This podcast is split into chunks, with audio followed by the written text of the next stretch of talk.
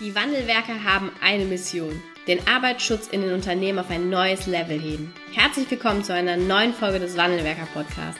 Den ersten deutschen Arbeitsschutz-Podcast für ganzheitliche und innovative Ideen für den Arbeitsschutz. Heutzutage können Informationen schnell gegoogelt werden. Experten, die mit neuen Strategien und Methoden Arbeitsunfälle nachhaltig reduzieren, sind gefragter denn je. Die Wandelwerker zeigen Geschäftsführern, Sicherheitsingenieuren und Fachkräften für Arbeitssicherheit Schritt für Schritt, wie genau das funktioniert und wie damit den stagnierenden Unfallzahlen ein Ende gesetzt wird. Es gibt keinen Grund, länger zu warten. Jetzt ist der Zeitpunkt, um Arbeitsunfälle zu reduzieren. Herzlich willkommen hier auf deinem Wandelwerker-Kanal zu einer neuen Podcast-Folge oder einem neuen YouTube-Video, je nachdem, wo du dieses Format hier gerade hörst. In dieser Podcast-Folge bin ich mir sicher, dass für 90 Prozent der Hörerinnen und Hörer auf jeden Fall was mit dabei ist. Wir sprechen heute über ein Thema, was ich, was mich in den letzten Wochen sehr immer wieder, ähm, ja, was mir immer wieder über die Füße gelaufen ist. Und ähm, wir haben jetzt gerade in den letzten Wochen eben zahlreiche Strategien gemacht, Strategiepapiere, ähm, Strategiekonzepte auch für die Unternehmen dort draußen. Und dort gibt es ein Thema, was immer wieder präsent wird und aufkommt. Und zwar geht es darum, dass die meisten Unternehmen haben schon in irgendeiner Konstellation mal irgendwann ein Werkzeug eingeführt, was dafür da ist, ähm, am verhaltensorientierten Arbeitsschutz anzusetzen. Bedeutet, der Versuch oder der Impuls, ähm, das Ziel ist es, das Verhalten von Mitarbeitern von unsicherem Verhalten in sicheres Verhalten weiterzuentwickeln und damit einhergeht in der Regel eben auch eine Veränderung hier oben im Kopf bei Mitarbeitern und Führungskräften herbeizuführen. Auf der einen Seite durch mm, ja, den, den, denjenigen, der Teil oder Nutznießer von diesem Werkzeug ist in der Begehung wäre es klassisch eben der Mitarbeiter, der vielleicht auch mit dem der Kontakt gesucht wird. Und ähm, auf der anderen Seite eben auch derjenige, der die Aufgabe hat, dieses Werkzeug umzusetzen, zum Beispiel dann die Führungskraft, die diese Begehung durchführt, diese verhaltensorientierte Begehung. Oder ein anderes Beispiel auch, sagen wir mal, Monatsimpulse oder Wochenimpulse, wo bestimmte Themen des verhaltensorientierten Arbeitsschutzes oder bestimmte Arbeitsschutzthemen gesprochen werden soll. Auch da gibt es den einen, der Nutznießer ist des Werkzeuges und auf der anderen Seite eben die Führungskraft, die das Ganze umsetzen soll. Und äh, das, in den meisten Unternehmen ist es so, es gibt so etwas. Es wurden zu irgendeinem Zeitpunkt mal durch irgendeine HSE-Abteilung oder auch durch einen externen Dienstleister eine Maßnahme eingeführt, ein Werkzeug eingeführt, um genau an diesem Punkt anzusetzen, aufbauend auf dem technischen und betrieblichen Arbeitsschutz. Und dann stelle ich feste in den meisten Unternehmen, dass diese Werkzeuge nicht mehr funktionieren, nicht mehr umgesetzt werden oder sie aber auch abgewandelt werden, also nicht mehr so umgesetzt werden, wie es ursprünglich mal gedacht war. Und in dieser Podcast-Folge oder in diesem YouTube-Video möchte ich mit dir mal darüber sprechen, was aus meiner Sicht eben die Gründe dafür sind, dass das so ist. Natürlich auch mit dem Blick nachher darauf, okay, wo kannst du jetzt, wo können wir als Fachkräfte für Arbeitssicherheit eben auch eine, ähm, eine weitere Entwicklung oder eine Veränderung herbeiführen, damit wir eben genau diese Werkzeuge auch weiter nutzen. Also kommen wir zu ähm, den Problemen oder woran liegt es aus meiner Sicht eben auch, dass diese Werkzeuge, die grundsätzlich voll gut sind und es ist auch voll gut, solche Werkzeuge einzuführen sich damit zu beschäftigen und auch Mitarbeiter und Führungskräfte dort einzubeziehen. Woran liegt es, dass diese Werkzeuge nicht genutzt werden oder nicht mehr genutzt werden? Aus meiner Sicht der erste Punkt ist, das System ist zu bürokratisch. Bürokratie im Arbeitsschutz kennen wir alle, ist auch ähm, ja, ein großer Teil mittlerweile des Arbeitsschutzes, Thema Bürokratie oder bürokratische Prozesse. Und gerade auf dieser Ebene, wenn es darum geht, Mitarbeiter und Führungskräfte für den Arbeitsschutz abzuholen, dient Bürokratie in der Regel nicht dem Ziel. Was meine ich damit? Oder ein Beispiel dafür ist, ähm, in den meisten Unternehmen werden ja schon beinahe Unfälle gemeldet. Und jetzt kann es sein, dass dieser beinahe Unfallzettel ähm, zwei Hürden schafft oder diese beinahe Unfallmeldung, die ja auch von einem Mitarbeiter erwartet wird, dass in diesem Prozess, wo wir eigentlich versuchen, die, ähm, ja, die, die, die Beteiligung für den Arbeitsschutz zu erhöhen und auch den Blickwinkel für den Arbeitsschutz erweitern und daraus eben Learnings zu ziehen, dass dieser Zettel vielleicht, habe ich schon gesehen, vier Seiten hat. Der sieht genauso aus wie eine Unfallmeldung. Der Mitarbeiter muss, also der Mitarbeiter, der jetzt was sieht, was unsicher ist, muss hergehen und vier Seiten ausfüllen und darunter steht noch Unterschrift Führungskraft. So, das ist, da kommt kein Mitarbeiter selber mal eben schnell auf die Idee, eine Meldung zu machen, um diese Erkenntnis irgendwie auch dann zu teilen oder eben, dass wir darauf schauen, dass so eine Situation nicht wieder einkommt, äh, nicht wieder, nicht wieder eintritt. Zum Thema zu bürokratisch gehört auch, wenn Mitarbeiter und Führungskräfte oder insbesondere Mitarbeiter gar nicht den Systemzugang haben. Gleiches Beispiel bei Naheunfallmeldungen, die, ähm, die aber durch den Mitarbeiter gar nicht abgesetzt werden können, weil er keinen Systemzugang hat. Auch das ist ein Thema, wo die Mitarbeiter und Führungskräfte quasi von vornherein eigentlich schon in ihrem Doing beschränkt werden und äh, ja, wo man einfach draufschauen muss, okay, passt denn dieser Prozess, den wir haben, zu dem, was wir eigentlich erreichen wollen? In dem Fall ist es nicht so. Zweiter großer Punkt, warum es an vielen Stellen in vielen Unternehmen nicht mehr klappt oder nicht klappt mit dem Werkzeug, was entwickelt worden ist, ähm, ist, weil sie vielleicht gar nicht mit dem Unternehmen, also mit Teil, mit dem Teil des Unternehmens entwickelt worden sind, sondern weil sie reine Schreibtischkonzepte sind. Reine Schreibtischkonzepte mit einer guten Idee, beschlossen durch die Fachkraft für Arbeitssicherheit oder HSE-Abteilung mit der Geschäftsführung und vielleicht noch im Betriebsrat. Und dann wurde das Ganze umgesetzt. Ohne mal drauf zu schauen, ist das realistisch, dass das funktioniert? Haben die Mitarbeiter und Führungskräfte schon ähm, diese, diese Awareness dafür, dass das Sinn macht, auch jemanden mal anzusprechen auf positives Verhalten? Dass das Sinn macht, auf beinahe Unfälle zu schauen? Haben wir, ähm, spielt auch so ein bisschen das Thema Bürokratie wieder rein. Ne? Ist das auch realistisch, dass es umgesetzt wird durch die Mitarbeiter und Führungskräfte?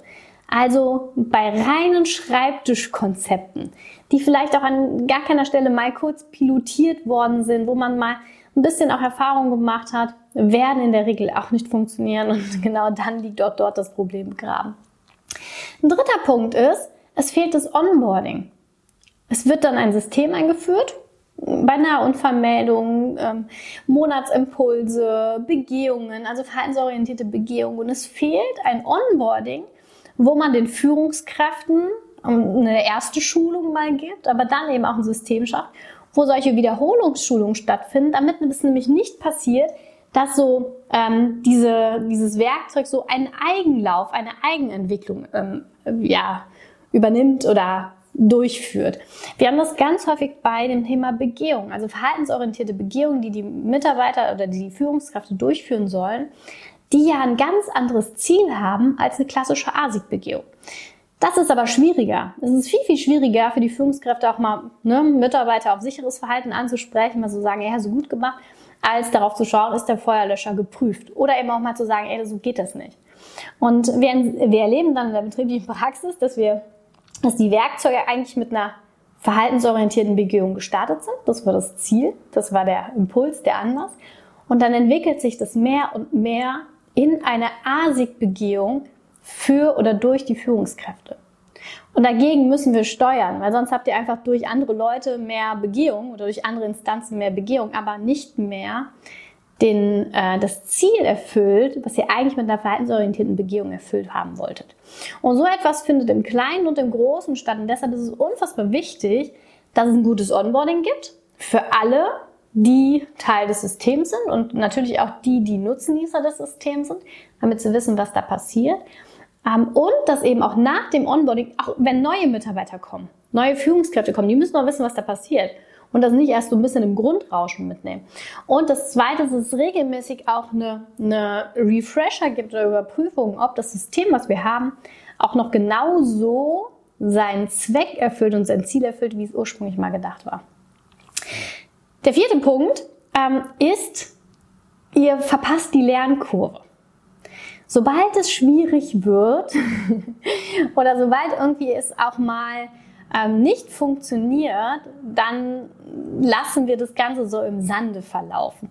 Keiner schaut mehr drauf, wir sprechen nicht mehr drüber, wir diskutieren die Ergebnisse nicht mehr, wir gestehen vielleicht auch an der einen oder anderen Stelle nicht ein, sagen, ey, war vielleicht noch nicht so der optimale Stand. Dabei ist jetzt genau der richtige Moment, auch dran zu bleiben und weiterzumachen. Was hab, woran liegt das denn? Woran liegt das, dass das jetzt noch nicht so geklappt hat, wie wir uns das vorgestellt haben? Was ist der Grund dafür? Und wie können wir es jetzt vielleicht auch mit Mitarbeitern und Führungskräften gemeinsam weiterentwickeln, also die Lernkurve mitnehmen, zu sagen, ey, das funktioniert schon irgendwie für uns. Das war vielleicht jetzt noch nicht der richtige Weg, aber lass uns mal gemeinsam schauen, wie wir jetzt mit den Erkenntnissen, die wir jetzt haben, wo wir klüger sind als vorher, vor Einführung, wie schaffen wir es jetzt, unser Ziel auch zu erreichen und wie schaffen wir es vielleicht jetzt auch das Werkzeug, was wir, was noch nicht perfekt war, ähm, ja, wie schaffen wir es jetzt, dieses Werkzeug für uns im Sinne einer Lernkurve weiterzuentwickeln, sodass es am Ende des Tages unser Ziel erfüllt, was wir eigentlich mit, mit diesem Werkzeug erreichen wollen. Und jetzt der letzte ganz wichtige Punkt, woran es eben auch häufig liegt, dass Systeme nicht umgesetzt werden, ist, dass es für das Durchführen, für das Nutzen dieses Werkzeuges, dieses verhaltensorientierten Werkzeuges kein Feedback gibt. Wir brauchen immer Feedback. Wir Menschen brauchen Feedback. Wenn wir kein Feedback erhalten, ist das auch ein Feedback. Und die, äh, die, das Engagement zur Nutzung eines solchen Systems nimmt rapide ab, wenn dort kein Feedback kommt.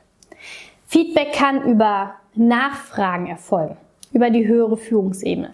Feedback kann über auch einen kleinen Wettbewerb erfolgen, also ein kleiner Teamwettbewerb oder ein kleines Ranking erfolgen.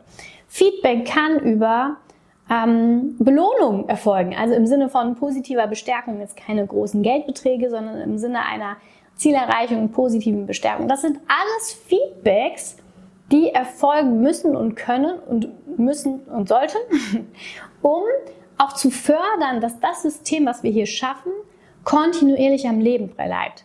Wenn kein Feedback mehr kommt, wenn nicht mehr nachgefragt wird, wie war deine Begehung? Wie kommt der Monatsimpuls an? Was haben deine Mitarbeiter gesagt? Was ist die Reaktion daraus? Dann wird sich das kontinuierlich ausschleichen, weil derjenige, der kein Feedback erhält, ähm, feststellt, okay, ist vielleicht doch nicht ganz so wichtig. Das ist absolut natürlich, absolut menschlich. Und wir müssen dafür sorgen, wenn wir ein verhaltensorientiertes Werkzeug einführen, dass es sich lohnt, dieses System oder dieses Werkzeug zu nutzen und umzusetzen. Das ist mit unserer Aufgabe und aus meiner Sicht eben auch Erfolgsfaktor dafür, wird es genutzt, wird es gelebt oder eben auch nicht. Das sind so aus meiner Sicht eben die wesentlichen Fehler und Potenziale, die wir, oder ja, erstmal Fehler, die wir ähm, bei, ja, bei der Umsetzung und Einführung von verhaltensorientierten Werkzeugen erleben. Was kannst du jetzt führen oder was in der Regel dann passiert ist, man sagt einfach, okay, hat nicht geklappt, wir nehmen ein neues. Wir führen jetzt ein neues Tool ein. Dann kommt wieder, okay, dann wird wieder die neue Sau durchs Dorf getrieben, direkt von vornherein weniger Glaubwürdigkeit, weniger auch Spaß und Freude an diesem Thema durch die Mitarbeiter und Führungskräfte.